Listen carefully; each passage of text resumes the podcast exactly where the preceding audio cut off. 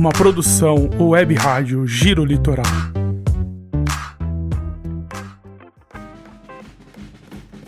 Olá, sejam muito bem-vindos ao Papo de Pai, o nosso podcast semanal para compartilhamento de dúvidas, dicas, perrengues, aventuras e conquistas do fantástico mundo da paternidade.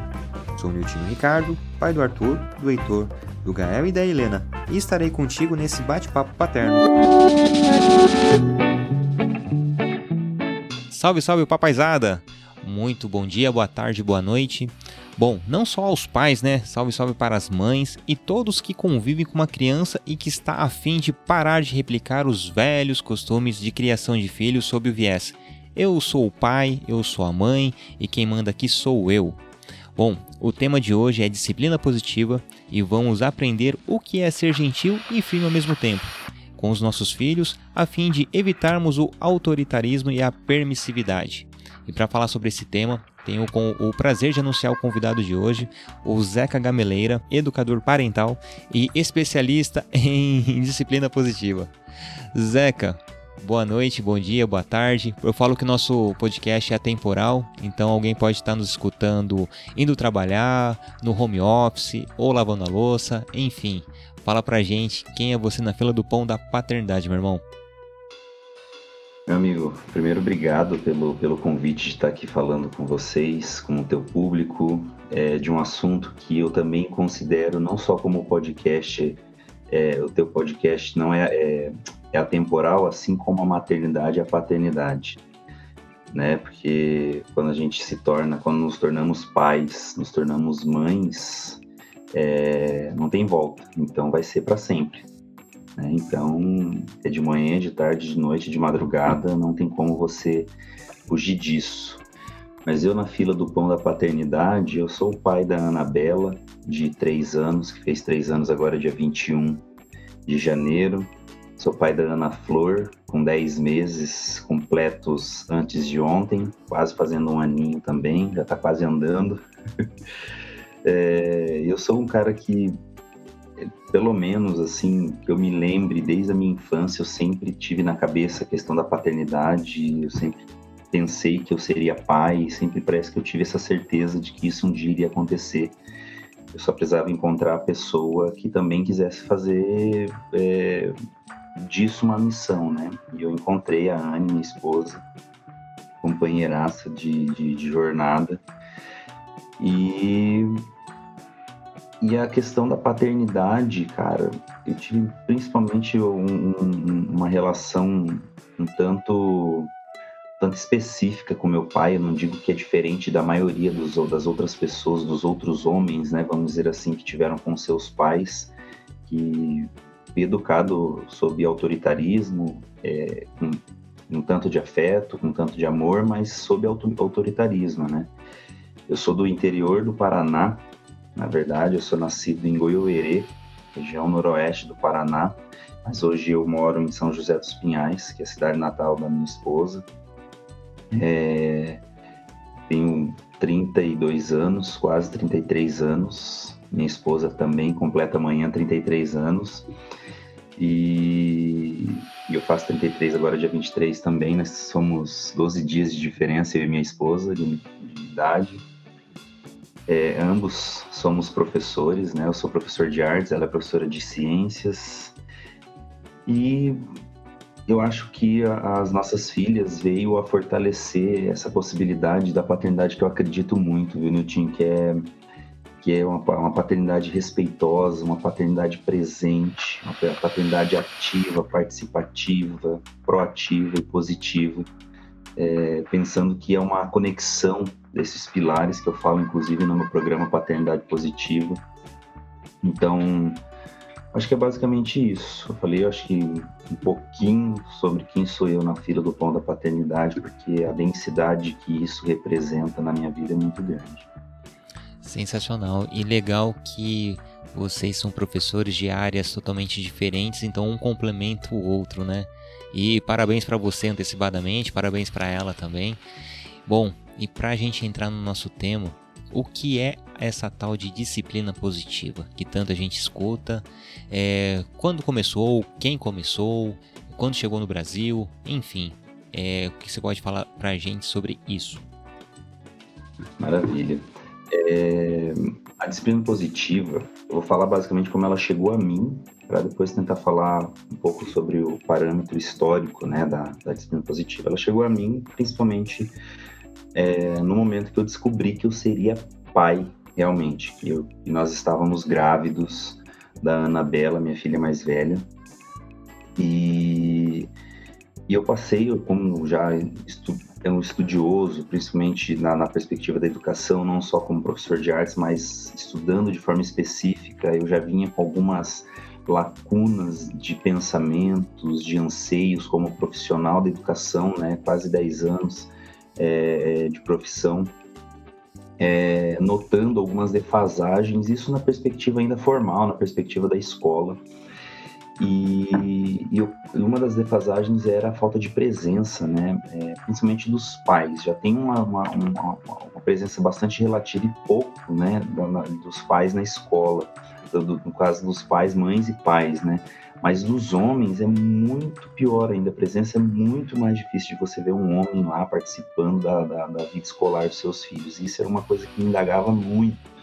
E eu passei a tentar estudar muito sobre isso e a disciplina positiva ela veio no momento em que eu decidi mais do que nunca, eu já vinha num processo de mudança de pensamento, de mentalidade, é, não só na perspectiva educacional, mas também na questão de alimentação, na questão de cuidado, autocuidado, cuidado com o outro, é, de, de me responsabilizar mais sobre quem eu sou e quem eu era para as outras pessoas. E, e daí a disciplina positiva apareceu, né? Eu já vim fazer, eu tava, foi em 2018, que eu passei a estudar com muito mais afinco, mas foi ali por volta de, de 2017 que eu, que eu tive acesso à disciplina positiva. E até então, cara, quando eu tive esse acesso à disciplina positiva, que eu comecei a ler e fazer sentido para mim, porque agora eu ia ser pai, né? E daí começou a fazer sentido para mim tudo aquilo, né? É... Eu e minha esposa, nós passamos a não só vivenciar isso, mas nós passamos a acreditar e a propagar isso para as outras pessoas. Eu comecei a propagar também na relação com os meus pais, eu passei a propagar com os meus alunos. E eu comecei a ver que, ver que tinha muito fundamento isso, que tinha muita facilidade de melhorar as relações a partir das ferramentas, da filosofia que a disciplina positiva traz. A filosofia, ela é um, um a, a disciplina positiva, ela é uma filosofia é, organizada principalmente por Jane Nelson, que é uma, uma estudiosa norte-americana, doutora Jane Nelson. Ela, ela tem base em, em, alguns filósofos, em alguns estudiosos, principalmente ali da década, da, da década de 20, década de 30 ali, e, e vem propagando até hoje. Ela ainda é, é viva, ela mora em, nos Estados Unidos. Eu não sei te dizer exatamente quando foi, em que ano foi que ela, que ela pontuou e conceituou. Eu sei que ela teve sete filhos e ela passou a utilizar a disciplina positiva ali com seus filhos mais novos. Então, ela veio de toda uma bagagem é, automática que a gente chama, né, de, de educação com seus filhos no modo automático, fazendo o que os pais ensinaram, que aprenderam com os avós, que aprenderam, aprenderam com os bisavós. E ela pa passou a perceber e criar um método a partir desses estudos que ela fez e aplicar é, nos seus filhos e hoje nos seus netos e, e por aí vai. É, mas o que, o, o, que fica realmente de, de, de, importância sobre quem é a Jenny Nelson, isso, principalmente o que é a disciplina positiva, é, que é a possibilidade de caminhar por entre o autoritarismo e a permissividade.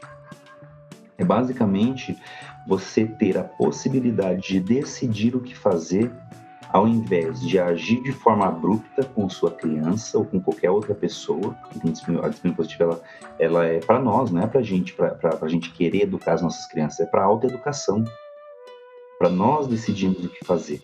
Então, nesse processo aí eu decidi não agir de forma abrupta com uma outra pessoa, e essa outra pessoa vai desde a criança a, a adultos, né? E também não deixar a Deus dará essa relação também, eu agir como se eu fosse um mero coadjuvante nessa relação. É você estar entre esses dois caminhos, com gentileza e firmeza. E o bacana é que não, não é necessariamente a gente tratar a disciplina positiva apenas com os nossos filhos, né? Dá pra gente empregar com, com nossos companheiros, com as pessoas que trabalham com a gente, as pessoas que convivam com a gente, ou com qualquer pessoa que a gente tenha contato, né? Então, uma maneira de, de ter fluidez no relacionamento, independente de qual seja, é, é, é tratar as pessoas com respeito, né? Esse é um do, dos pilares, né? Ter esse respeito mútuo. Então, é, é, é bem pertinente você pontuar tudo isso, né? E eu tava lendo mesmo a, a, a Jane Nelson, são sete filhos começou a, a, a, fazer essa mudança de chave com os mais novos. E detalhe, ela tem mais de 80 anos, né? Então tem uma bagagem muito extensa. E o bacana de tudo isso é que hoje, com, com as tecnologias. Hoje não, né? Agora atualmente é, a, as tecnologias conseguem comprovar todos esses ensinamentos que ela tem, todo esse, esse, esse trabalho de campo que ela tem desde a década de 60, 70 ou antes mesmo disso, comprovar com exames clínicos neuro, é, neurológicos que sim há um, uma atividade cerebral a partir dessas ferramentas da disciplina positiva, né? E a gente começa a pensar é, o que está por trás de todo aquele comportamento desafiador que os nossos filhos têm, no, no, nos traz, né? Então, esse seria o próximo tema, o próximo tópico que eu queria ver com você. É, porque é muito amplo, né? Muito é, várias camadas para você simplesmente, ah, é uma birra, é, tá me é, duvidando da minha autoridade, tá me testando, enfim, não é sobre eles, né? É mais sobre a gente, como a gente inter, é, identifica isso e a gente, como a gente vai lidar com isso, né? Então, gostaria que você falasse um pouquinho mais sobre isso. Maravilha, Nutinho. Cara, tu falou da questão da, da comprovação científica, né? O que é importante a gente pensar? Eu falando como um pesquisador, né, principalmente na área da parentalidade, a gente tem constatado, né, eu, eu inclusive a minha pesquisa de doutorado, ela vem de, em direção aos, aos estudos da performance dentro da parentalidade, né, o que, que nós, enquanto mães, enquanto pais, performamos diante da criança e, e nessa performance, o que, que eu constituo nessa criança? Que tipo de ser que eu estou constituindo para deixar no mundo. E, e, os estudos eles acabam comprovando coisas que funcionam, que vêm de eras e eras para trás, que continuam funcionando. Importante da gente ressaltar que não é porque hoje existe a ciência com muito mais é, nitidez que eu tenho que jogar tudo que passou, né? Muito pelo contrário, a ciência ela justamente ela vem para validar as coisas que funcionam e que funcionaram, e mas vem também para mostrar caminhos possíveis para vencer aquilo que não funciona, aquilo que deixa marcas negativas na vida da pessoa, aquilo que, que educa de maneira é, um tanto errônea, principalmente que pessoas que irão viver na, na, na sociedade, que irão é, exercer funções na sociedade. É, porque ser mãe, ser pai, eu sempre digo que além da responsabilidade que você tem com a sua criança, você tem uma responsabilidade social. Porque se você educa uma criança de qualquer jeito, você vai deixar um, um adulto agindo de qualquer jeito na sociedade. Então, é, pensar nos comportamentos desafiadores das nossas crianças, é, a gente precisa tentar entender que, possivelmente, eu arrisco dizer que existem dois blocos para a gente olhar. O primeiro é o bloco do adulto não preparado para poder atender essa criança. E realmente, quando, quando descobrimos que vamos ser pais e mães, a gente não está preparado. Por mais que você estuda, por mais que você lê, você não está preparado. Porque na, hora, na, na, na, teoria é muito lindo as coisas. Mas na hora que você vai para a prática, que te joga um bebezinho no teu colo pela primeira vez e fala, Tó, é teu filho, é tua filha. Cara, ali é onde que realmente no o bordão é onde que o filho chora e a mãe não vê, né? Porque é, tudo vai depender principalmente no que nós fazemos, nas nossas ações. Então, por trás do comportamento desafiador das crianças, o primeiro bloco eu sempre digo que assim existem existem adultos com dificuldades de ação, é, sem saber o que fazer, agindo de autoritarismo e permissividade. É a falta realmente de nitidez de saber o que fazer. A segunda perspectiva que eu, que eu, que eu costumo dizer de olhar para os comportamentos desafiadores é pode ser necessidades da criança, necessidades básicas não atendidas, fase de desenvolvimento, porque você pode fazer seguir o caminho do meio entre o autoritarismo e a permissividade. Mas a criança é um ser que ainda tem dificuldade. Nós adultos temos dificuldades de entender as nossas emoções, muitas vezes nossos sentimentos. A criança muito pior de, em relação a isso. Como que ela vai conseguir aprender algo que é tudo muito novo para ela? Tudo muito novo. Então, é, a gente tem que entender que tem a fase de desenvolvimento, tem períodos sensíveis das crianças, que Maria Montessori falava muito disso. É, e, e, tem os temperamentos, e tem várias outras questões que explicam é, é, especificidades sobre o comportamento humano. Né, que começa desde do, do, do, de quando o bebê ainda está no ventre da mãe até depois que sai durante a sua vida, que explica muita coisa sobre o comportamento. Estudos que mostram por que, que o bebê chuta de uma certa forma, porque o bebê geralmente está tá silencioso dentro do útero, depois quando nasce, porque que tem aqueles movimentos voluntários, é, movimentos involuntários, e, e, vai crescendo, como que se desenvolve, e tudo isso faz parte do processo de comportamento, e a gente precisa levar tudo isso em consideração. Mas no geral, Niltinho e as pessoas que estão nos ouvindo aqui, comportamento desafiador, pensando de modo social e educacional, é adulto despreparado e necessidades básicas não atendidas. necessidades básicas são sono, fome, as próprias necessidades fisiológicas, é, afeto, toque físico, presença. Isso são é, escutativa. Isso são necessidades básicas de qualquer ser humano. Quem não quer ser ouvido? Quem não quer ser respeitado? Quem não quer ser validado? Até uma criança que não entende o que são esses conceitos elas querem ser ouvidas, querem ser validadas e respeitadas. E é por isso que quando elas não, não estão recebendo esse, é, sendo supridas essas necessidades, elas se comportam de formas, de formas que vão nos desafiar. Aí vai vir o pensamento de obediência, o pensamento de, de controle, de poder que a gente tem, que é simples, a gente consegue isso facilmente agindo de autoritarismo, ou virar as costas, que daí é permissividade. E assim, eu tenho uma. Eu, particularmente, tenho uma grande dificuldade em. Eu, eu fico alternando nessa, nessa linha entre ser autoritário e ser permissivo, né? Num primeiro momento, quando o meu mais velho nasceu, eu falei assim: não, não, não vou replicar realmente toda essa, essa história de vida que eu tenho é, em relação ao, ao, a vivência com meu pai. Meu pai, eu, eu sei que ele me ama, porém é, da, com as ferramentas que ele tinha quando, quando era pequeno. Né? Então, aquele pai que nunca deixou faltar nada em casa, porém a presença não foi tão presente assim. E não, não, não questiono isso, porque as ferramentas que ele, que ele tinha na época, o conhecimento que ele tinha na época. Agora, hoje eu tenho um, um certo conhecimento em relação a isso, então, poxa, eu quero ser presente na vida dos meus filhos.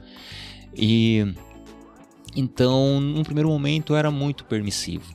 E quando eu vi que as coisas não estavam dando certo, sendo assim o, amigão, sendo o companheiro, sendo o parceiro de vida, é, não, tem que ter sim um, um, um respeito do, dos dois lados. Então aí eu fui pro outro lado, aí comecei a ser autoritário demais. Então eu tenho essa dificuldade hoje, um, um pouco menos, mas ainda fico nessa é, oscilando nesse pêndulo. E e entender quais são esses temperamentos das crianças ajuda muito. Né? Eu queria que você colocasse um pouquinho sobre os temperamentos é, que, que existam, existem e como a gente consegue, num primeiro momento, tentar identificá-los. Né? Lógico, existe uma, uma densidade nesse, nessa pergunta, mas de forma bem, bem superficial para a gente conseguir entender, porque às vezes quem está nos escutando agora pode estar tá tão leigo quanto eu era há, cinco anos atrás, né? De estar tá aprendendo a identificar esses comportamentos, esses temperamentos do seu próprio filho.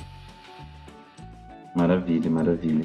Então, os temperamentos, ele é um estudo já relativamente milenar. né? Ele começou com estudos lá para trás ainda, é, com os elementos da natureza e tudo mais, mas são tecnicamente hoje a ciência já explica como que funciona isso. É, é, você já com, começa a conseguir evidenciar, é, não na tenridade, mas você consegue perceber, por exemplo, em crianças de 4 anos, 5 anos, com muito mais nitidez, qual é o temperamento dominante.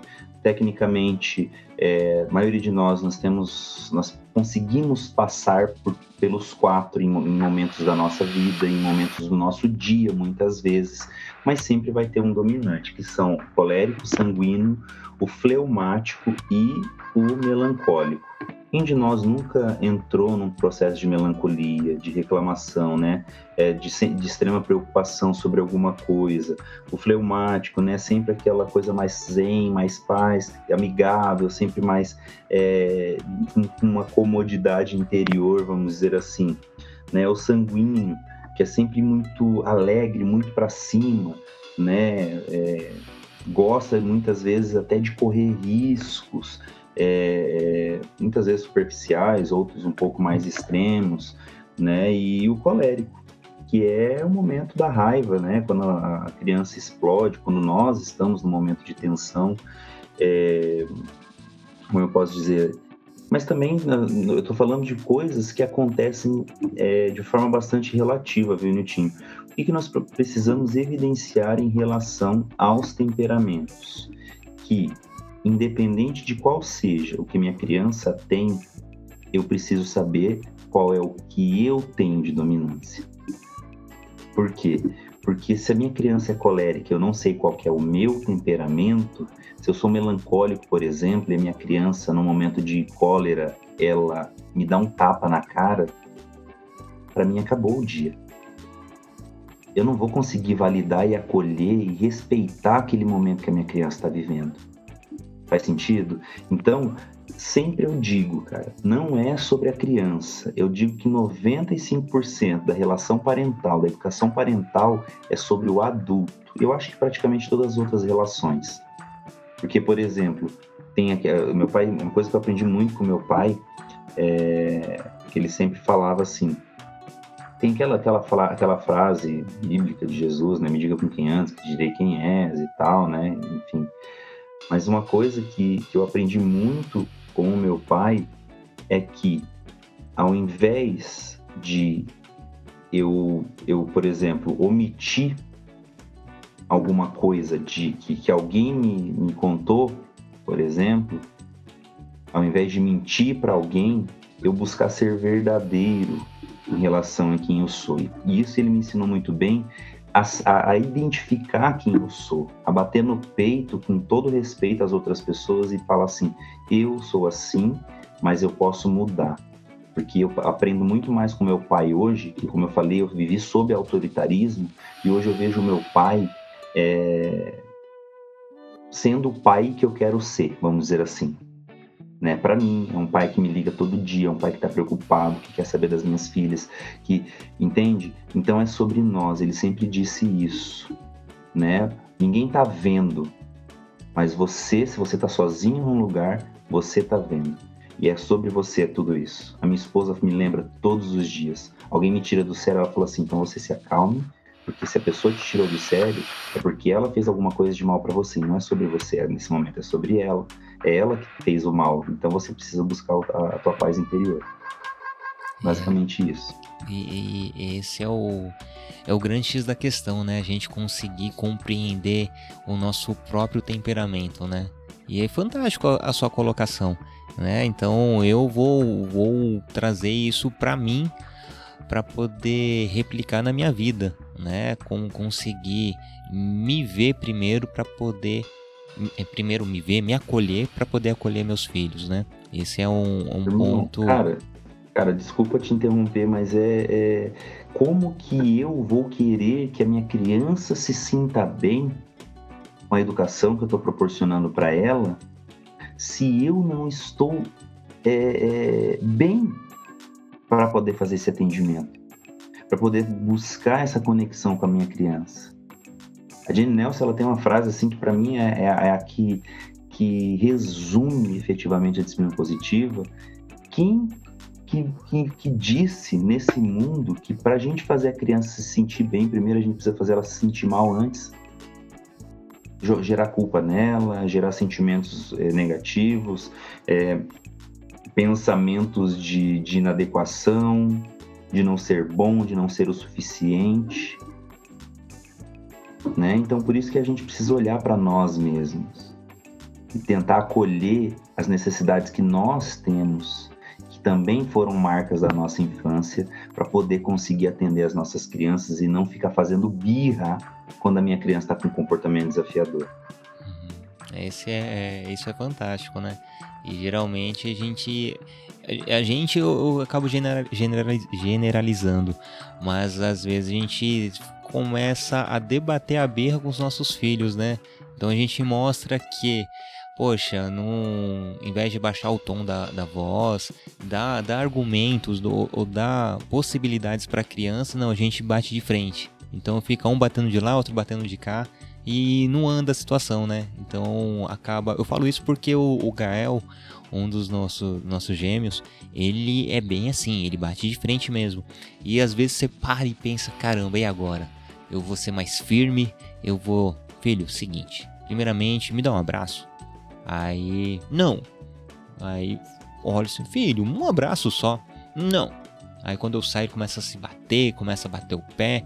Aí o filho, ó, eu vou tô, tô na cozinha. Quando você quiser vir me dar um abraço, é só chamar o papai.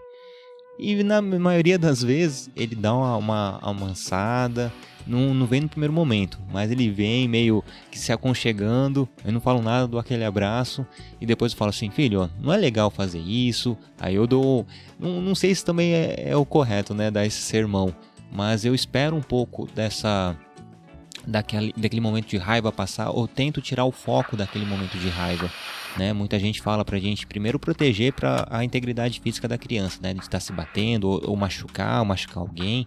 Então, isso isso eu faço, de tentar tirar ele daquele, daquele ambiente, daquele foco, para depois tentar acalmar, dar um abraço, é, é sentir a pulsação do meu coração para ver se equaliza com o dele. E mas confesso que é realmente desafiador esses comportamentos, né? Quando bate de frente com a gente. E, e, e, isso de ser firme e gentil, né? Que oscila entre o autoritarismo e, o, e a permissividade. Quais as consequências que um, um, um extremo e o outro trazem para a gente? Maravilha. Primeiro é importante enfatizar, Netinho, que por que gentileza e firmeza ao mesmo tempo? Não é gentileza é, ou firmeza é gentileza e firmeza. Não é você se você pender só para gentileza, você pende para permissividade. É por isso que há uma confusão muito grande entre disciplina positiva, de, o caminho do meio, com a permissividade, porque a pessoa acha que tem que ser ao tempo todo só gentil com a criança. Mas não, você tem como ser firme e gentil ao mesmo tempo. A gentileza, nesse conjunto, é para você demonstrar para a criança que você respeita ela. E a firmeza é para você mostrar para ela que você também merece respeito nessa, nessa relação. Eu vou dar um exemplo bem básico que aconteceu comigo hoje. A minha filha estava tudo suja, tudo suja. Hoje foi um dia maravilhoso na escola. Ela estava encardida. Cara, não era uma opção ela dormir daquele jeito. Né? Não era só o pezinho sujo. Entende? E ela chegou super cansada em casa. Eu tentei todas as estratégias da disciplina positiva, as ferramentas que eu utilizo que sempre funcionam, uma ou outra, hoje não funcionou porque ela estava cansada, ela estava em êxtase ainda de tudo aquilo que ela vivenciou, ela ganhou presente, então ela estava num outro plano diferente do meu, numa linguagem totalmente diferente da minha. Filha, Vamos tomar banho? Você quer ir tomar banho pulando ou correndo? Você quer ir, você quer levar o brinquedo tal ou o brinquedo tal? Eu te, explorando as possibilidades.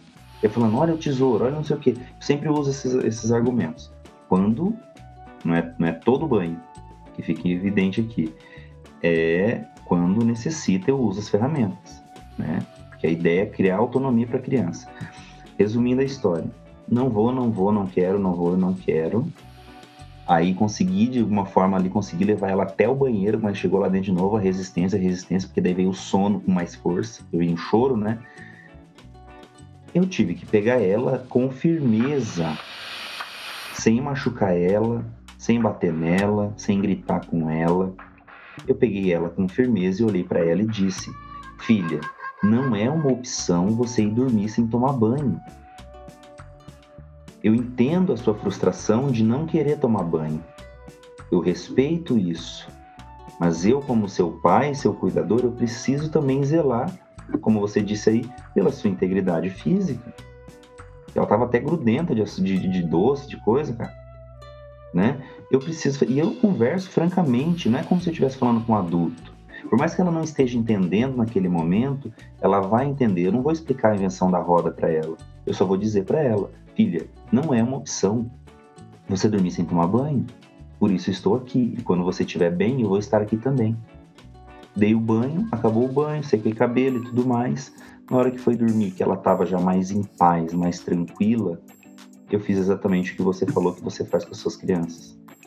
Eu, eu aproveitei o momento de tranquilidade e expliquei em menos de um minuto a importância de se tomar banho. Ela já sabe, mas eu preciso relembrar.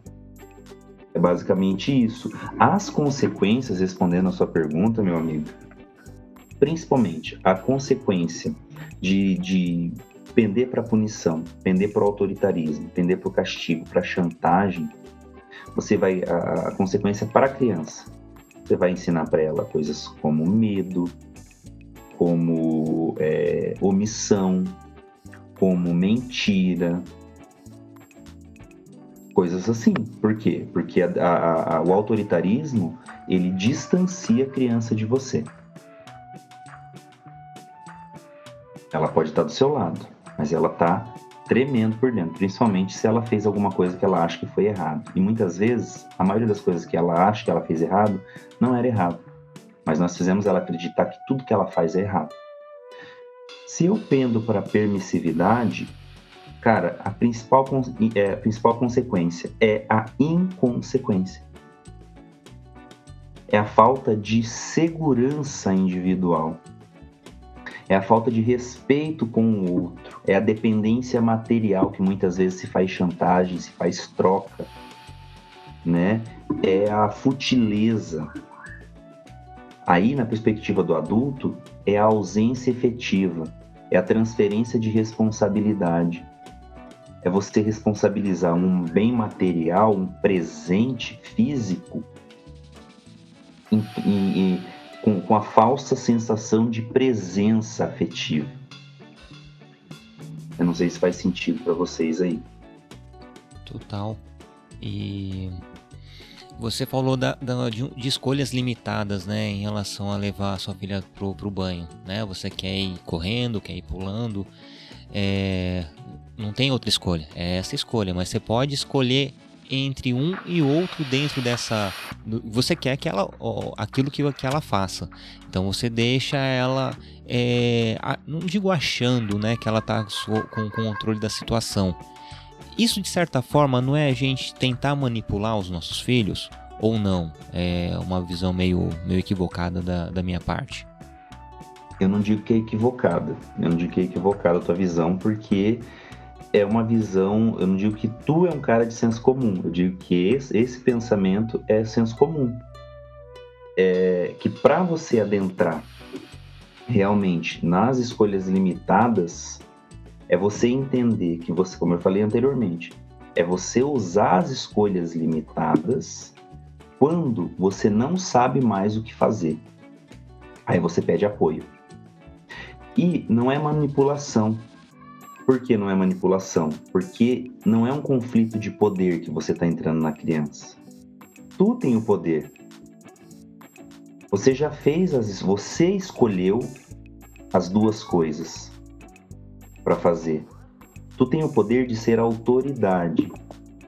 Quando você diz para a criança, você vai vestir esse, porque eu estou mandando, vem aqui agora, aí você tem só o poder do autoritarismo. A manipulação, Netinho, ela acontece quando a criança ela não constrói a sensibilidade de que ela participa da decisão. E o autoritarismo, ela, ele, ele surge quando eu sei que a criança não está participando. Porque sim, eu estou dando poder para ela, mas eu estou dando um poder é, limitado para constituir um sujeito ilimitado. Eu, como principal foco de, de, de perspectiva educativa, principal referência para essa criança, eu preciso mostrar para ela que existe um limite para que um dia ela tenha liberdade sem invadir o espaço do outro. Se eu vou colocar ela, por exemplo, para usar uma quantidade de água numa brincadeira, eu, não, eu, eu vou dar uma quantidade de água específica para ela e quando acabar, eu preciso já pensar em outra brincadeira para ela saber que a água está é, tá acabando. Essa é a ideia, é trabalhar a sensibilidade da criança, mas também falar bem assim, ó, eu estou decidindo isso, mas você pode escolher dentro disso. Você quer ficar jogando, depois de uma determinada idade, você quer ficar jogando videogame meia hora hoje ou você quer ficar jogando 45 minutos hoje e amanhã não tem jogo? É o poder, ela vai ter o poder de escolher dentro da minha estrutura social, em que eu sou o responsável de manter uma educação saudável, porque senão eu pendo, eu pendo para permissividade. Não, você pode ficar 30 minutos, 40 minutos quando você quiser ir, amanhã você joga de novo, tá tudo bem. Aí quando você vê tua criança tá maior do que você, aí você vai ver a consequência da falta de direcionamento, porque isso é a nossa função, é direcionar. E tudo tem uma consequência, né? Então é, é deixar isso claro para eles. E, bom, eu, eu sei que tem milhares de ferramentas, né? Eu queria que você citasse algumas para a gente tentar é, é, trazer para o lado prático do nosso dia a dia com os nossos filhos. Né? Você, a gente colocou agora em, em questão uh, as escolhas limitadas. Mas cite algumas ferramentas que a gente pode é, usar no nosso dia a dia. Maravilha. A premissa da disciplina positiva, pensando que eu já sei o que é caminhar por entre o autoritarismo e a permissividade. O objetivo nisso tudo é basicamente encorajar pessoas a serem quem elas quiserem ser, lembrando que existem pessoas perdão, é, lembrando que nós convivemos numa sociedade, então é encorajar essas pessoas a serem e a fazerem o que elas acharem que é importante e bom para elas. E o encorajamento também é uma ferramenta, além de fazer parte do cerne da filosofia da disciplina positiva. Por quê? Eu vou falar de outros, mas por que o encorajamento? O encorajamento, inclusive, ele vem a substituir o conceito de elogio, porque você elogiar por elogiar é muito fácil. Agora você mudar o teu discurso e fazer a tua criança ser encorajada empoderada em relação a algo, de ela fazer uma autoanálise, cara, é fenomenal. Para mim isso foi a, o, o que me ganhou na disciplina positiva.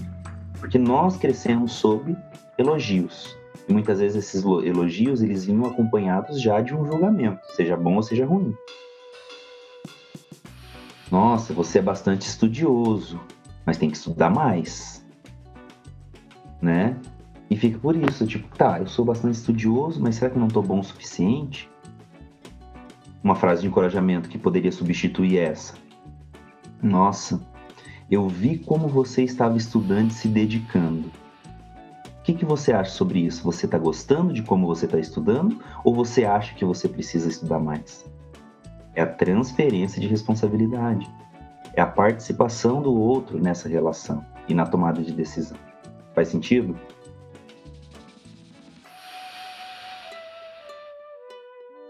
Tu não precisa ficar batendo, passando a mão, batendo nas costinhas, fazendo, fazendo carinho na cabeça em relação a isso. Você tem outros momentos para fazer isso. Nossa, você tirou 10, vamos lá tomar sorvete. Não. ele tem que entender que se ele estuda numa escola tradicional que tem nota, que tem prova, que tem essas coisas, que é uma coisa que eu não acredito muito, mas isso seria assunto para uma outra para um outro podcast. Mas se ele está nessa, estrutura que a maioria de todas das crianças que tem no Brasil elas estão nessa perspectiva, é, ao invés de eu ficar nossa, você tirou 10, parabéns, vem aqui, eu vou te dar um presente, eu vou te dar, vamos lá tomar um sorvete, não sei o quê eu vi o quanto você se dedicou para conseguir esse 10. Você está satisfeito? Você quer premiar isso? Deixa para outro dia, para a criança não ter essa sensibilidade que ela fez para merecer aquilo. Ela fez o que ela precisa fazer. Isso é encorajar. Outra ferramenta, eu, é para mim é a queridinha, que é para mim a que mais funciona com as minhas meninas. A minha flor, a minha flor ela tem 10 meses e super funciona, cara. Ela tá lá esgoelando, é, principalmente a mãe, nós estamos fazendo uma transição de amamentação e tal, escola, não sei o quê. Ela, ah, ah, eu redireciono a atenção. Redirecionamento de atenção para mim, assim, é a, é a fenomenal. Olha o cachorro, para acalmar ela, né? Tira a atenção daquilo que ela tá querendo. Mamar, mamar, mamar, mamar. Pedindo mamar. Às vezes já tinha acabado de sair do, do, do seio, tá querendo seio de novo, querendo pendurado. E tá tudo bem isso, né? Mas a gente está trabalhando uma educação, inclusive alimentar, ela já está se alimentando muito bem, então a gente faz um, um redirecionamento. Com a Bela, a Bela, principalmente nesses momentos de tensão ali, ela não quer pôr a, a camiseta da escola. Ao invés de ficar, filha, coloca, filha, você tem que colocar, é bonita, é bonita. Eu falo, filha, então você. Como que foi ontem na escola lá? Você brincou com a fulano de tal, eu vi que você estava correndo e não sei o que, que, que você estava fazendo. E nisso eu já tô ali, ó ela ainda tem dificuldade um pouco de vestir a roupa sozinha e tal. Tô ali e tal, e tal. Nos momentos mais tranquilos, ela veste lá sozinha a roupa dela, ela escolhe a roupa dela.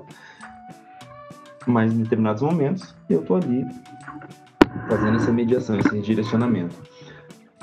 Não sei o que fazer, meu time. Não, não, já li disciplina positiva, já li cérebro da criança, já li 50 eh, tons de cinza, fiz, fiz tudo para e não estou sabendo o que fazer com a minha criança. Estou saindo, tô por aqui, estou estressado, o que, que eu faço?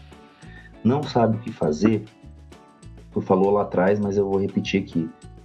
Certifique-se da integridade física da criança. Vê se, se tiver outro adulto ali, o pai ou a mãe. Sai, respira. Vai respirar. Vai botar a cabeça no lugar, vai tomar um copo d'água.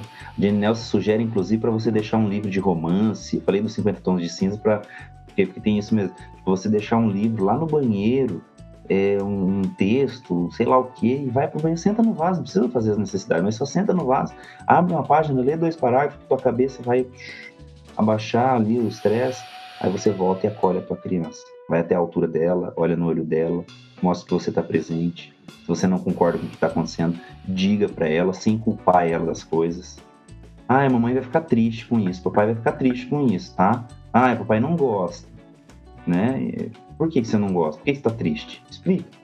E por último, uma aqui que para mim ela é, a, é, uma das mais importantes, não menos que não, as outras não são menos importantes, mas essa é para mim uma das mais importantes, que é os três R's da reparação. A gente precisa entender que nós erramos diariamente com as nossas crianças. E nós precisamos usar os três R's da reparação, que é reconhecer o erro para a criança. Desculpa, filho, desculpa, filha. Eu sei que eu errei. Eu não devia ter gritado com você. E até quem estuda disciplina positiva, qualquer outras coisas aí que, que funcionam, são comprovadas cientificamente, erram, gritam, brigam, chamam atenção. Mas vem, também não dá para usar assim, todo dia, né? Isso, porque se você tá brigando todo dia, você tem que rever, na verdade, a tua postura e não ficar só usando essa ferramenta depois, é morde a sopra mesmo. Então, os três R's: reconhecer, reconciliar e resolver. Reconhece que está errado, pede desculpa e resolve. O que nós podemos fazer para melhorar essa relação? E por aí vai, cara. Tem centenas, milhares de ferramentas aí da, do positivo. Não, mas já deu para para dar uma luz nesse caminho aqui da paternidade, da maternidade para quem lá está nos escutando. E você falou encorajar, né? É, fazendo uma, um, um contraponto, é, o que, que a gente pode fazer para melhorar a autoestima e a autoconfiança dos nossos filhos, né? Primeiro de tudo, amigo, presença. Presença. Falei lá atrás. Todos nós queremos ser ouvidos, ser, ser validados, ser respeitados. Então, você ser presente, ser presente não é estar no mesmo ambiente somente que a criança. Para eu ensinar para minha criança o que é presença, eu tenho inclusive fazer uma organização de rotina de presença com ela. Ela saber que vai ter no dia dela ou na semana dela o momento em que eu estou com ela 100%. Estou desconectado do mundo afora, estou desconectado de, de, de, outras coisas, como se você realmente entrasse numa bolha com a sua criança. É o que você vai brincar, você vai viajar na, na, na, no que ela construir, você vai brincar com ela de tudo que ela te propor. Existe o tempo, a presença de sim, você está no mesmo ambiente que ela, mas você está proporcionando para ela, inclusive que eu falo muitas vezes na, na, nos meus projetos, na rotina de ócio, está proporcionando para ela, ela está sabendo que você está ali. Isso já está satisfazendo, de certa forma, algumas, algumas questões internas delas, uma, algumas necessidades dela. Estar presente. Por quê? Porque quando ela te falar alguma coisa, você vai ter como responder a ela. Agora, se você também está todo tempo bitolado ali, que nem as pessoas ficam é, cabeça baixa no celular o tempo todo, ou tá fazendo alguma outra coisa. Cara, tem gente que não para de lavar uma louça, não abaixa na perto da criança, a criança tá te chamando, chamando, chamando, às vezes não para ali um segundo para ouvir o que a criança tem para falar. Você tá no mesmo ambiente que ela, ela tá fazendo uma coisa, tá fazendo outra. Mas para, a presença é importante. Outra coisa, melhorar a autoestima é validar os sentimentos da criança, não achar que tudo é escuro, tudo é birra. Comportamento desafiador sempre tem uma necessidade básica por trás que não está sendo atendida. Não é que a tua criança está querendo te desafiar, está querendo ser, mandar em você. Isso é pensamento pequeno de criança. É pensamento infantil. Achar que a tua criança está querendo te desafiar. Ela vai acordar de manhã. Quem pensar dessa forma está sendo infantil. Acha que a criança vai acordar de manhã Hoje eu vou desafiar a minha mãe e o meu pai. Cara, não existe isso. As coisas elas simplesmente acontecem porque a criança não sabe lidar ainda com as suas emoções. Ela quer pegar um desenho, um bichinho desse aqui, ó, não dá para ver direito aqui causa da luz. É, é, tá lá em cima, ela primeiro muitas vezes vai chorar para pegar, sendo que ela só quer um objeto. Você já acha que ela tá falando? O que, você já quer? O que, não sei o que? Aí, sai da frente. Então, valide a necessidade, respeito também, respeite a necessidade da sua criança. Tempo de qualidade, dedique o tempo de qualidade. E para mim, uma das coisas que é muito importante também, gente, escuta ativa. Não faça de conta que tua criança, que você está ouvindo a tua criança. Tua criança está falando, ah, entendi, entendi. Se você não entendeu, filha, você pode repetir, eu não entendi o que você falou esteja ali na presença com escutativa. Bota a tua bulica do ouvido em direção da tua criança e tenta entender o que ela está falando, a necessidade dela. E, e você falou da presença, né? E a gente vê que muito, muitos pais acabam substituindo a presença com, com eletrônicos, ou quando realmente está presente, acaba fazendo tudo que o seu filho já tem condições de fazer sozinho.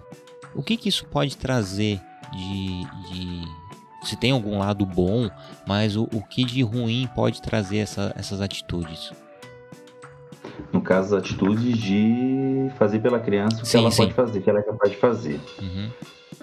Sem dúvidas, para mim, sem dúvidas, é a anulação da construção de autonomia e liberdade que a criança pode ter para explorar o mundo que também é delas.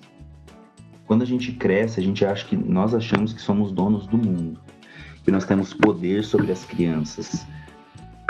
A gente precisa primeiro lembrar que toda criança, a partir do momento que ela nasce, ela passa a ser um cidadão do mundo. E ela precisa do respeito como tal, independente do tamanho dela, independente da idade dela. Quando eu faço pela criança aquilo que ela já sabe fazer, estou anulando uma construção de autonomia e estou ensinando para ela uma dependência.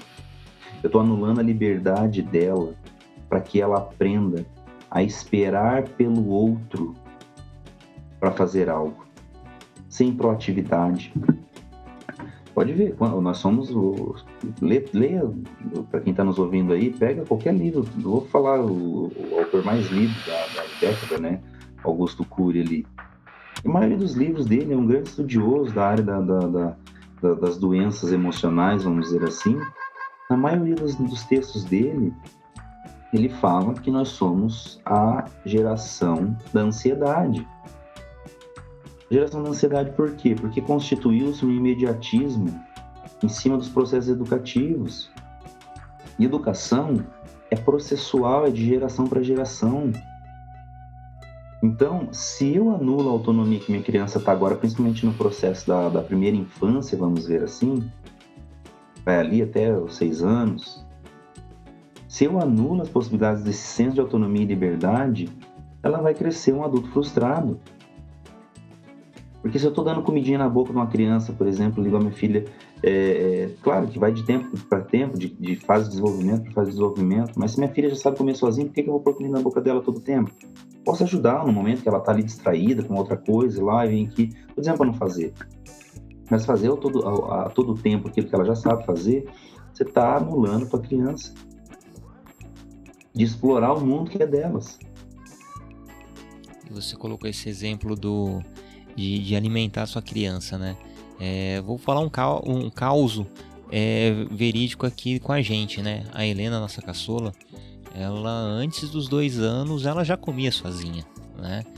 E não, não vou dizer que ela, entre aspas, regrediu, porque a gente custou ainda em, em tirar essa essa preocupação, esse zelo todo de dar comida para os gêmeos na boca. Então ela via, poxa, eu aqui comendo sozinha e meus irmãos comendo comida dando na boca. Então ela chegou um momento que ela parou de comer sozinha. Né? E a gente está com uma certa dificuldade. Agora os gêmeos comem sozinhos e, e ela não. Né? A gente tem que dar aquela chuchada de vez em quando. Ó, filha, tá aqui. Aí tá o aviãozinho, mas deixa lá com ela, às vezes ela pega sozinha. Então é mais ou menos isso, né? Que você acabou de dizer. Né? Então a gente acaba é, é, deixando de dar essa liberdade para ela e ela fica na dependência dessas nossas atitudes, né? E como você falou anteriormente, né? Não é sobre a nossa criança, é sobre a gente. Então essa é uma pergunta que é, é a pergunta de ouro. O, o, o que você sugere para que nós, pais, tenhamos mais uma, um maior autocontrole para evitar excessos, principalmente de raiva? Cara, realmente é sobre nós, é sobre as crianças, né, de modo geral. Primeiro de tudo, a gente precisa lembrar de alguns fatores é, visíveis, vamos dizer assim. Nosso, começa pelo nosso tamanho, pela nossa altura.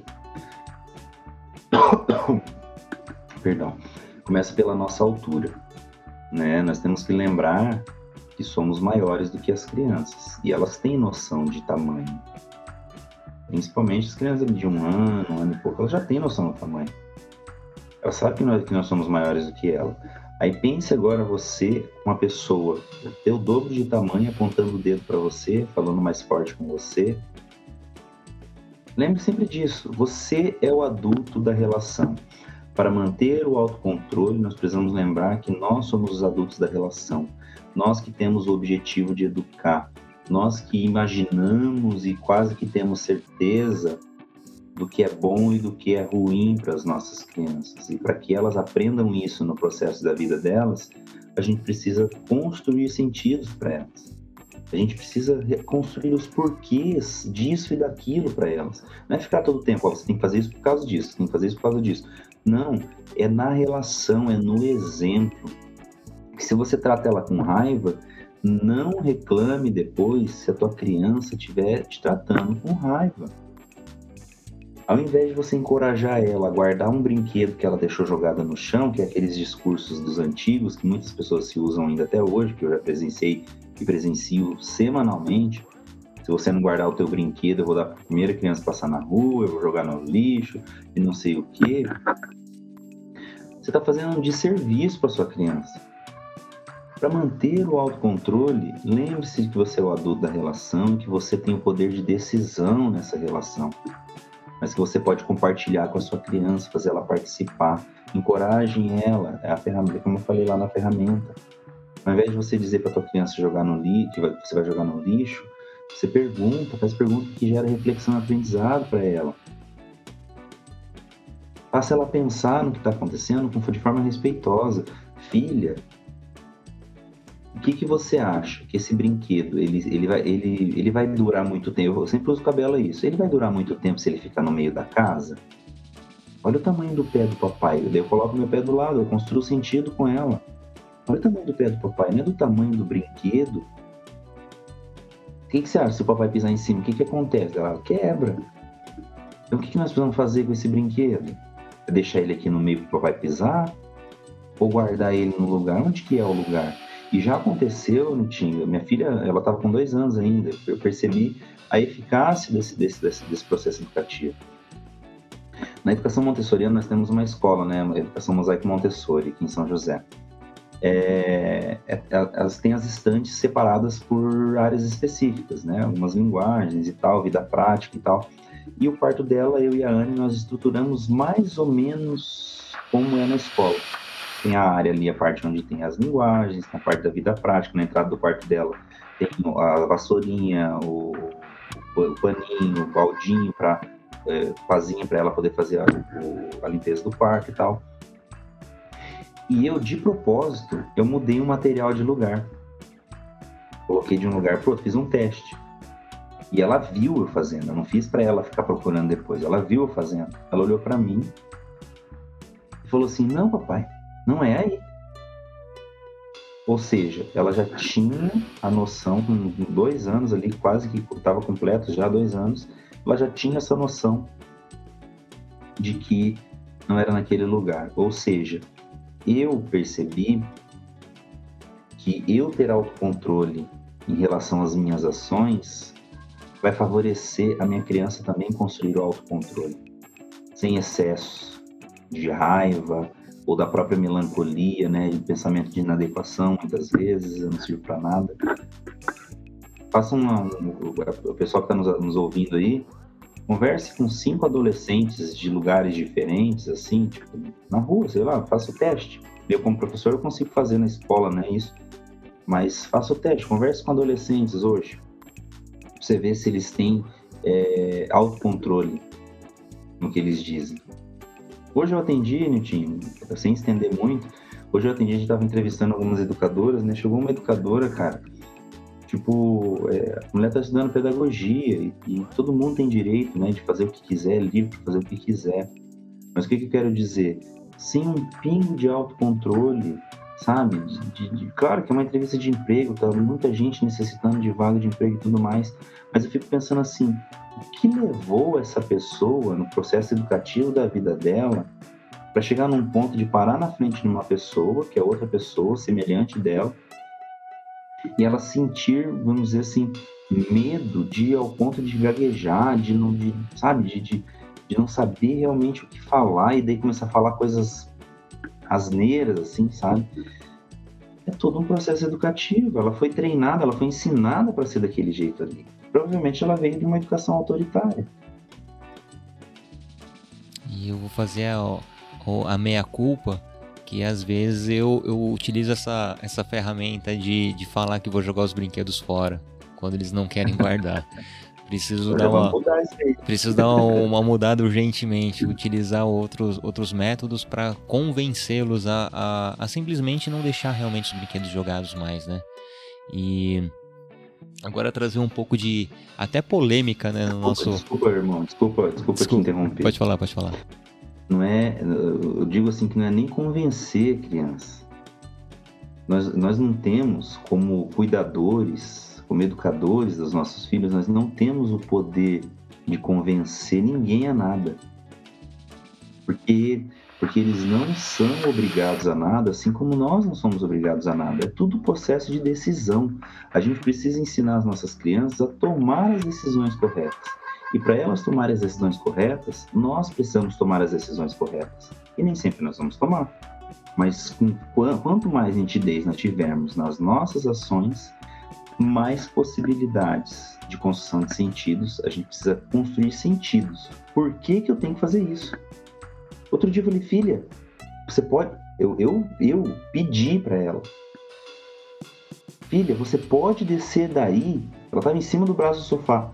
Você pode descer daí, porque o meu pensamento, o meu, meu medo estava ali intrínseco, não dela. Ela olhou para mim, colocou a mãozinha na cintura e falou: Por quê, papai?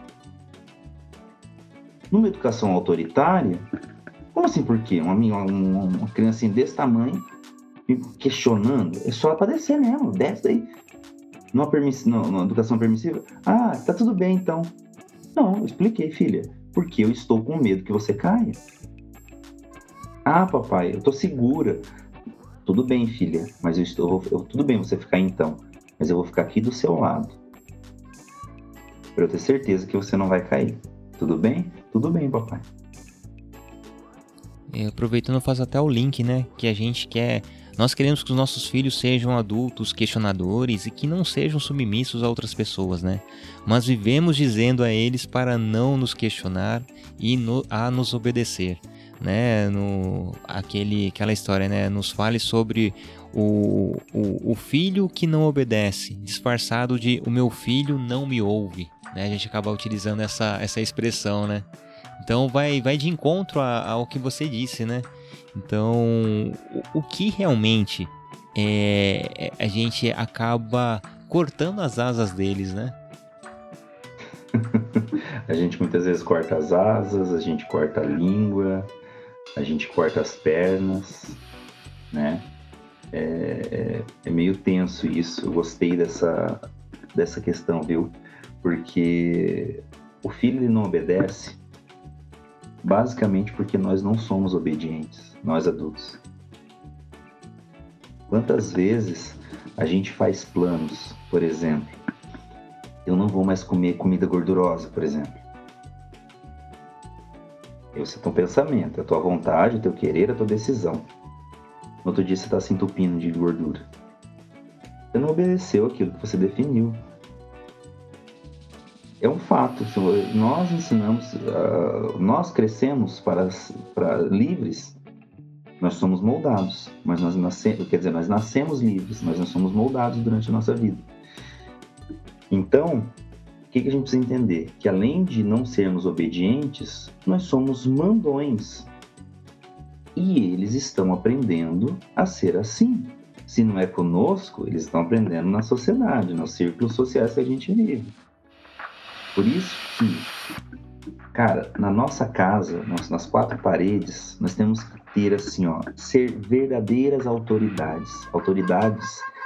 É, você vê quanto, quanto, quanto, Fala assim, nome, o Nilton, fala para mim o nome de uma autoridade que vem na tua cabeça aí.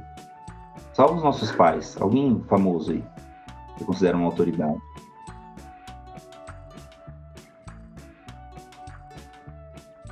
Autoridade é o presidente é uma autoridade. Essa autoridade ela é constituída socialmente. Muitas pessoas, ele, ele carrega multidões. Se é de forma positiva ou negativa, é outros 500. É uma autoridade. Da mesma forma, dentro da nossa casa, a nossa multidão é as nossas crianças. Eles têm que querer nos seguir. E se você tá gritando, tá mandando, tá mandando, tá mandando, tá mandando, vai chegar um momento que ele não vai te seguir, porque ele não quer te obedecer. Por isso que a questão bato de novo na tecla do, do encorajamento. E o encorajamento, dependendo da idade, a gente precisa inclusive utilizar a linguagem da criança, que é muito mais eficaz para a construção de sentidos. É criança que brinca com quase tudo. Eu aprendi com, com o Marcos da faculdade do papai, que era uma coisa que, tipo, cara, eu estudo bastante espinho positivo, comportamento e várias outras coisas, mas eu não estava conseguindo fazer a Anabela escovar os dentes. não estava conseguindo. E eu tava, filha, vamos escovar os dentes, você tem que escovar os dentes, porque tem, vai dar cárie, vai dar bactéria, vai dar não sei o quê. E, e explicando tudo isso pra ela, não quero, não quero, porque ela não sabe o que é bactéria, não sabe o que é cárie, não sabe. Não tem um sentido sobre isso. Eu vi um vídeo de fazendo com a filha dele, cara, que ele teve a ideia, ele deu a escova dele para ela escovar o dente dele, enquanto ele escova o dente dela. É errado fazer isso? Não, cara, eu tô construindo conexão com a minha criança, eu tô usando a linguagem dela. Vamos brincar de escovar os dentes? Você escova o dente do papai, você é dentista. Não é ludibriar, cara, não é, não é chantagear, não é como é que você perguntou antes lá. É... Enfim, não é inversão de valores. é você usar a linguagem que a criança entende. Você não precisa querer que a tua criança obedeça, porque se você quiser que a tua criança obedeça, ela vai te obedecer em algum momento. Quando ela tiver adulta, ela só vai obedecer. Ela vai entrar num relacionamento, ela só vai fazer o que o outro quer e vai se anular. Ela vai num trabalho, ela não vai ter proatividade porque ela vai esperar o que o outro fala. Uma outra coisa lá, nessas, nessas correrias de, de entrevista, de, de testes e tudo mais com as educadoras, cara, tem um cantinho do soninho, a gente não bota os bebês no berço, né? Tem os colchonetes lá onde as crianças dormem no chão, é, para que ela tenha uma facilidade de locomoção e tudo mais, a cama montessoriana, né? Os colchonetes tudo assim, enfileiradinhos na, na, na diagonal. A menina, tipo, ela olhou para mim, eu tentando fazer uma criança dormir hoje, ela olhou para mim. Será que eu coloco esse colchonete assim ou assim? Porra, cara, é só colocar o colchonete, não importa a, a, a direção do colchonete, é só colocar o colchonete. Faz sentido? faz parte de uma educação em que ela precisou ser obediente, porque o medo de colocar o contrário no negócio é muito maior do que a proatividade de fazer o negócio acontecer. Isso são consequências da obediência, tá nas minuciosidades até nos extremos. E não consegue sair, às vezes, num relacionamento abusivo por vários fatores, né, que são colocados, a gente precisa levar em consideração todos eles, mas um deles é uma educação obediente. Eu quero que a minha filha me questione. E se eu vejo que ela está me questionando, ela vai questionar, às vezes, um cara lá que está sendo abusivo com ela. Vai questionar um espaço que ela está tá, tá, tá, sendo, tá sofrendo preconceito. Enfim. E assim, né? Eu, antes de fazer esse link, eu ia comentar, quer dizer, ia, ia propor um, um tema que que pode ser até meio controverso. Controverso não, mas meio que polêmico, né? É, você já deve ter escutado isso, eu escuto isso é, aquela frase eu apanhei e não morri. Né? Então, o que você pode dizer em relação a essa cultura da palmada? Né? Que muita gente ainda traz isso como princípios até hoje, né? Ah, até meio que disfarçado. Não, uma, uma palmada de vez em quando é, é benéfico. É, bem isso, bem isso. Eu vou fazer mais uma meia-culpa. Eu participei de, um, de uma live um tempo atrás com com o João, o Bora Pai, né? E no final ele colocou um, uns questionamentos para eu dar escalar de 0 a 4. É o 0 de 0 a 4, isso mesmo. É 0 pouco, 4 muito. E chegou nessa parte, né, em relação a repreender com palmada. Aí eu falei assim, poxa, um, porque eu ainda me pego em muitas vezes chegando nessa, nesse ponto de, de dar essa palmada para mostrar que não digo quem quem manda sou eu, mas eu acho que é mais um, a falta de autocontrole da minha parte. Então, o que, que você diria sobre isso, né? Sobre essa cultura da palmada? Não me, não me, não me tenha mal, viu, meu amigo? A gente está aqui num, num, buscando um consenso. A cultura da palmada é crime, cara. Para resolver a parada, a cultura da palmada é crime. Não existe meia palmada, não existe palmada devagar, não existe palmada para assustar, não existe palmada para ficar esperto. É crime. Está na Constituição Federal. E se está na Constituição Federal, não é que tudo que está lá também a gente tem que, né? Mas o que eu estou dizendo, se, se é lei, é porque autoridades, como nós estávamos falando, entendem e entenderam que, e a ciência prova que não é eficaz. A cultura da pomada é uma cultura de violência, e cultura de violência só gera violência. Isso é um fato científico comprovado, com estudos pautados na neurociência, com estudos pautados na educação, na sociologia, tá? E em várias outras áreas. Mas eu não vou julgar você, meu amigo, pela falta de autocontrole.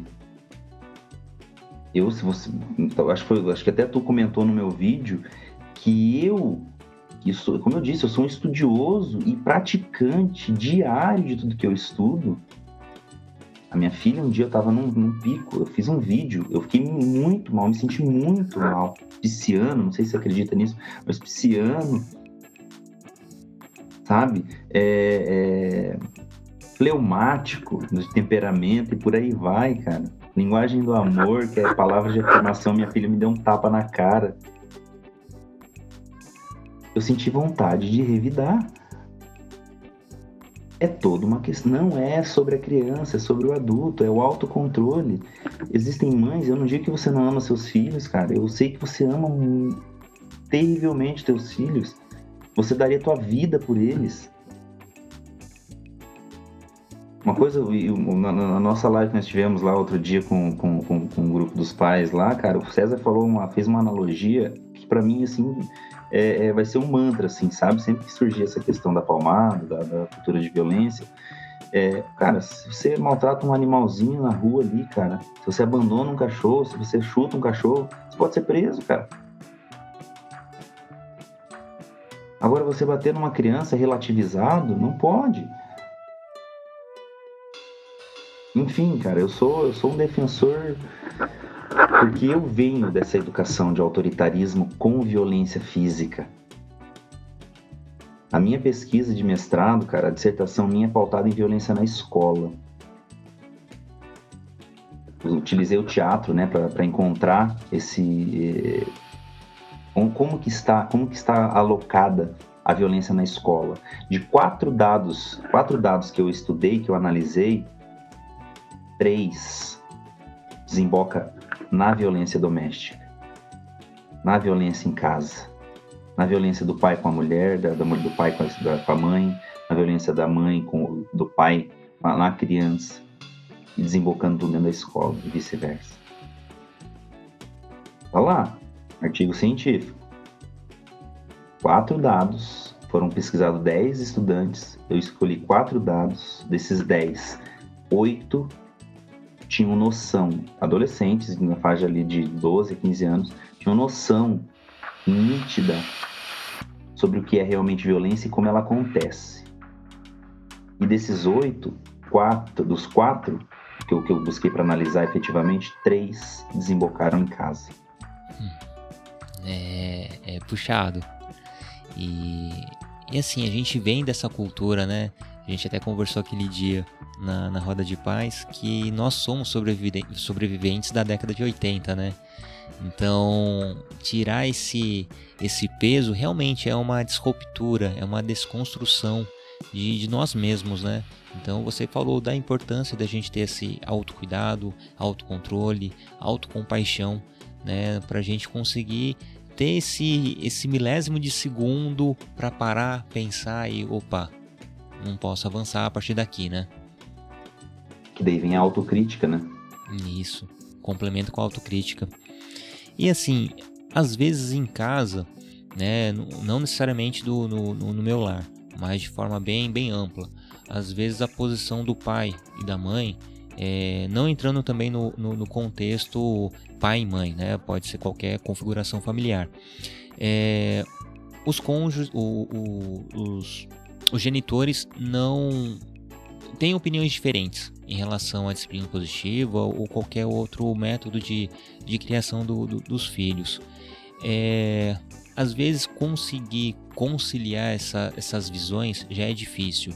E no caso de pais separados, como que a gente pode tratar esse tipo de, de, de divergências, né? Porque agora realmente vai estar tá um, cada um num canto e um pode ser permissivo demais, o outro autoritário demais.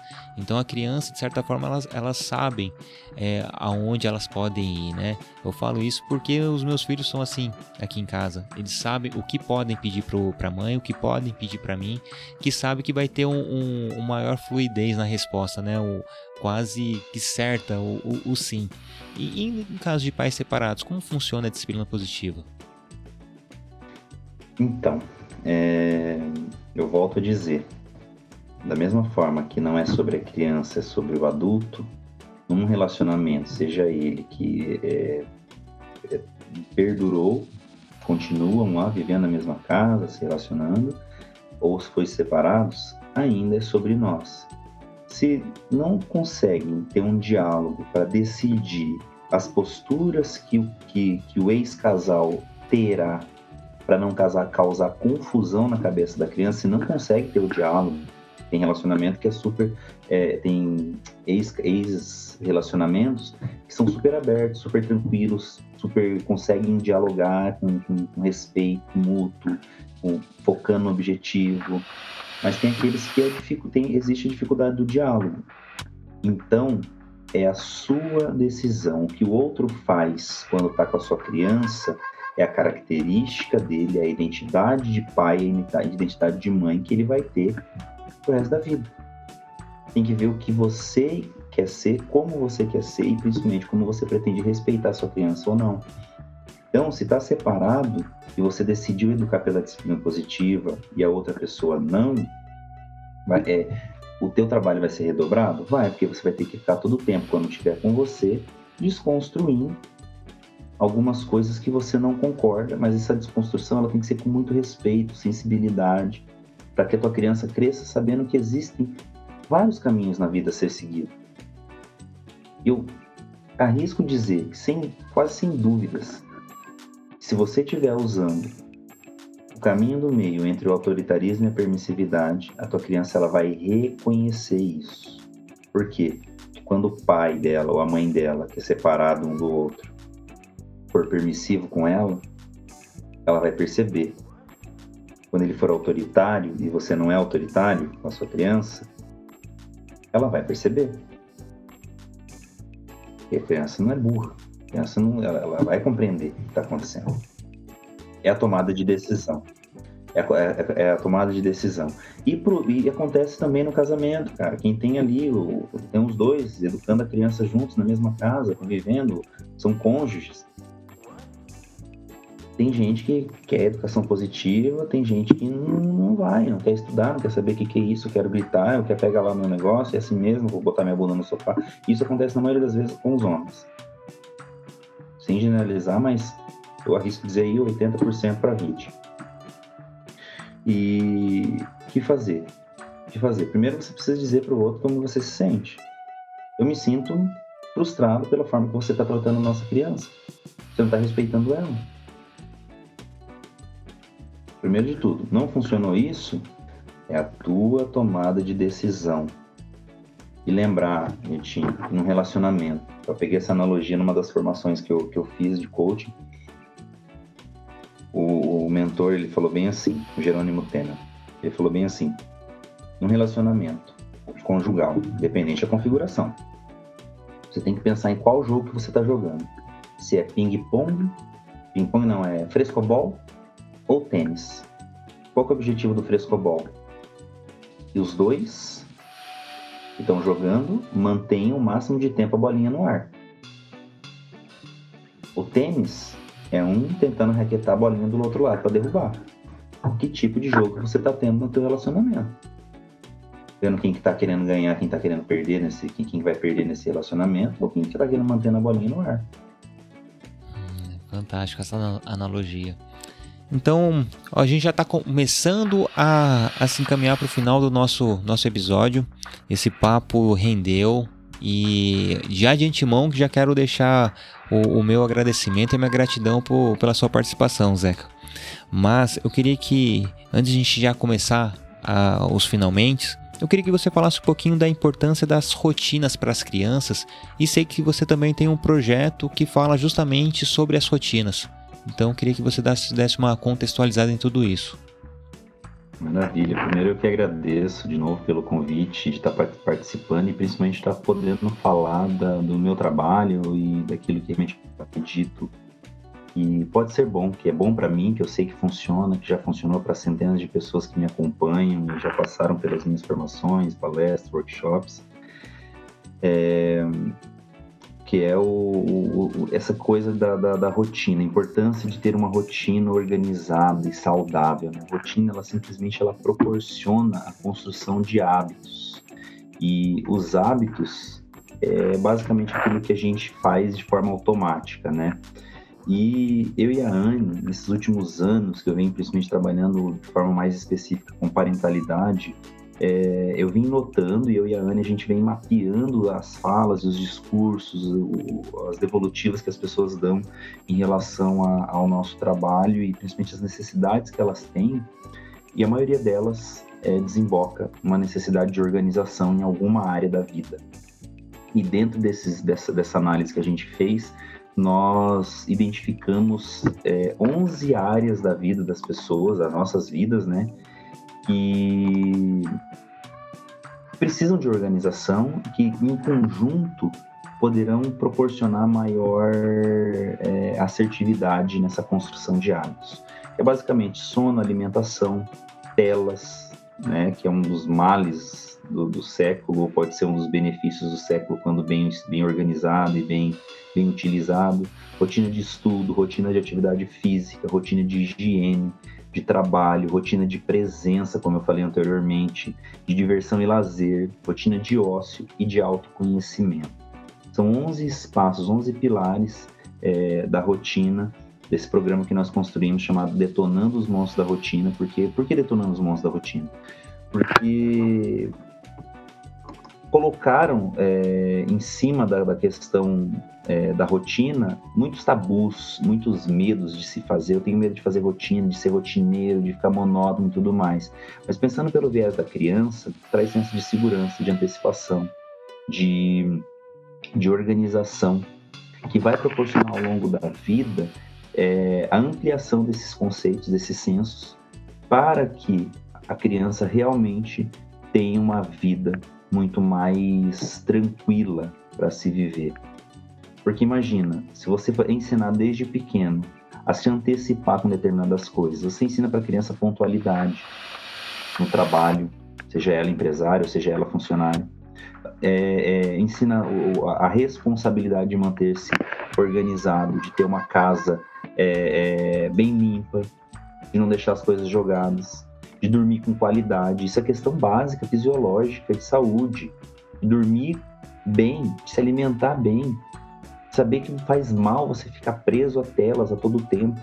É importante você ter uma rotina de estudo, porque eu, como professor de adolescente, cara, que educação é, é, formal, cara, o que a gente mais vê é a dificuldade desses adolescentes manterem uma rotina de estudo. Por quê? Porque não se construiu durante a infância. A escola fez essas crianças, é, quando, crianças, entenderem que é chato para a escola, porque lá vive sob autoritarismo ou permissividade. Aí chega em casa, é basicamente a mesma coisa. Usa o estudo como castigo, então você vai ficar no teu quarto estudando porque você tirou nota vermelha. Então é importante ter uma rotina de estudo já desde pequeno, mostrando para a criança a importância né, de ter isso. Atividade física, cara, é questão de utilidade pública. Questão de, de, de, de, de salubridade na vida das pessoas, cara. Higiene, cara, coisas básicas. Então, essas, esses pilares, eles foram é, é, pontuados por mim e para Anne nesse programa do Detonando os Mãos da Rotina, justamente para mostrar para as pessoas a importância que a rotina tem para a construção desses hábitos. E a gente está com o curso, né? O curso estamos com o carrinho aberto ainda, promocional para quem quiser participar do curso. Né? São 13 módulos explicando relativamente passo a passo como ter essa base para esses 11 pilares da rotina. Bacana. Eu vou, também vou deixar na descrição do, do episódio uh, a sua postagem que fala sobre isso para encaminhar para quem quer conhecer mais sobre como detonar esses monstros da rotina. Irmão, a gente já está agora já na nossa reta final. Eu queria pedir uma indicação para você algo que você queira compartilhar com a gente sobre o tema ou, ou algo completamente aleatório que você acha pertinente a falar com, com, com quem está nos ouvindo. Maravilha. É...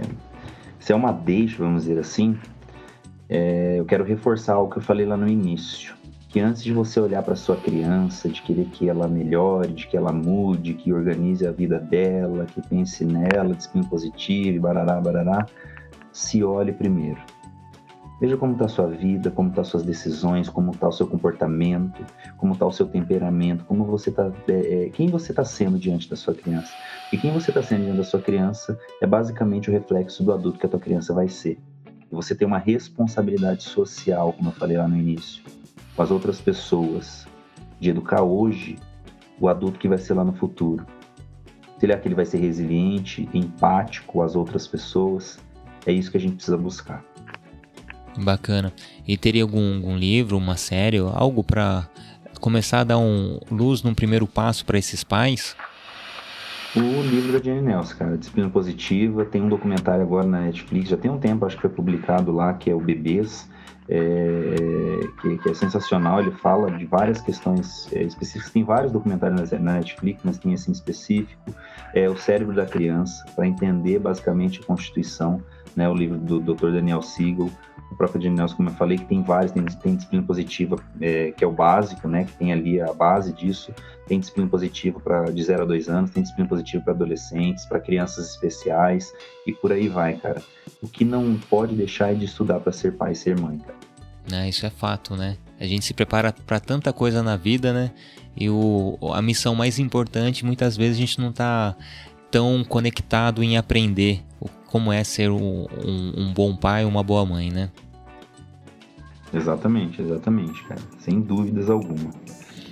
Bom, eu falei para você que nosso podcast é atemporal, então em algum momento no futuro as suas filhas irão ouvir o que você disse nessa sua passagem por aqui, né? Então eu queria que você deixasse uma mensagem para elas. A mensagem que eu deixo para minha filha, para as minhas filhas, é, é um resumo da, de uma carta que eu, eu escrevi. É, escrevi uma carta para cada uma, mas que tem um final um tanto semelhante. Que elas busquem ser o que elas acreditarem que é bom para elas, é, que elas sejam respeitosas às outras pessoas, que sejam tolerantes às diferenças, que, que tenham empatia às necessidades alheias, mas principalmente que elas nunca se esqueçam da relação, é, qualquer relação que elas tenham, elas nunca se esqueçam quem elas são e principalmente quem foram os pais dela, né? A mãe e o pai dela, o que eles fizeram. Elas não nos devem nada, mas eu gostaria que pelo menos elas lembrassem que eu tentei o máximo que eu pude de ser um pai que respeita elas em qualquer condição. Maravilhoso. Bem isso mesmo, né? Então a gente acaba é, trazendo isso para os nossos filhos também, né? Pegar essa essência para poder deixar esse legado para eles, né? E, irmão, mais uma vez, muitíssimo obrigado. Eu queria que você deixasse sua, suas considerações finais, é, como a gente consegue te encontrar nessa, nesse mundinho virtual. Então, deixar os seus arrobas, e-mail, enfim, seus contatos. Maravilha. Eu não vou indicar meu WhatsApp, meu WhatsApp foi clonado. eu não consegui reaver ainda, mas é o arroba paternidade positiva. É, no Facebook é mesmo nome, Paternidade Positiva. A gente está trazendo bastante conteúdo, estamos postando conteúdos semanais ali. Agora estamos retomando o projeto Detonando os Monstros da Rotina com novos conteúdos, agora trazendo algumas coisas mais específicas no Instagram. É só nos buscar lá. Considerações finais, cara, é só agradecer mesmo a, a você pelos convites, pelas participações que, que, eu tenho tido nos seus projetos aí e fique aberto também a, as portas aqui dos nossos projetos para ti. Grande abraço. Que massa, fico felizão pela sua participação. Esse papo tenho certeza que vai elucidar muito, muitos pensamentos da galera que vai estar nos escutando. E, e para quem não, não conhece o, o Zeca, deixe apareça lá no Instagram dele, deixa um comentário, manda um direct, fala assim, poxa, muito bacana esse, esse conteúdo, ou também se discorda, também pode mandar uma mensagem para ele, mostrando seu ponto de vista, e qualquer coisa, mande uma sua cartinha aqui pra gente também, no papodepai.girolitoral.com.br Bom, Zeca, brigadão pela sua presença, pela sua participação, pelo bate-papo que foi sensacional. Então, lembrando que nosso Papo de Pai Podcast vai ao ar todos os sábados a partir das 15 horas pela web rádio Giro Litoral e um, algumas, algumas horinhas, as duas horinhas depois, em todas as plataformas digitais. No Spotify, no Google Podcast, no Apple Podcast, enfim, qualquer lugar que você for procurar irá nos encontrar. Então é isso. Muito obrigado pela participação de vocês, por nos ouvir. Peço para compartilhar esse episódio se fizer sentido para você, né? Deixa aquele, aquele review maroto também se você estiver na, na plataforma da Apple. E é isso, gente. Muitíssimo obrigado, Zeca. Beijão no coração de todos e tamo junto. Um abraço e até a próxima.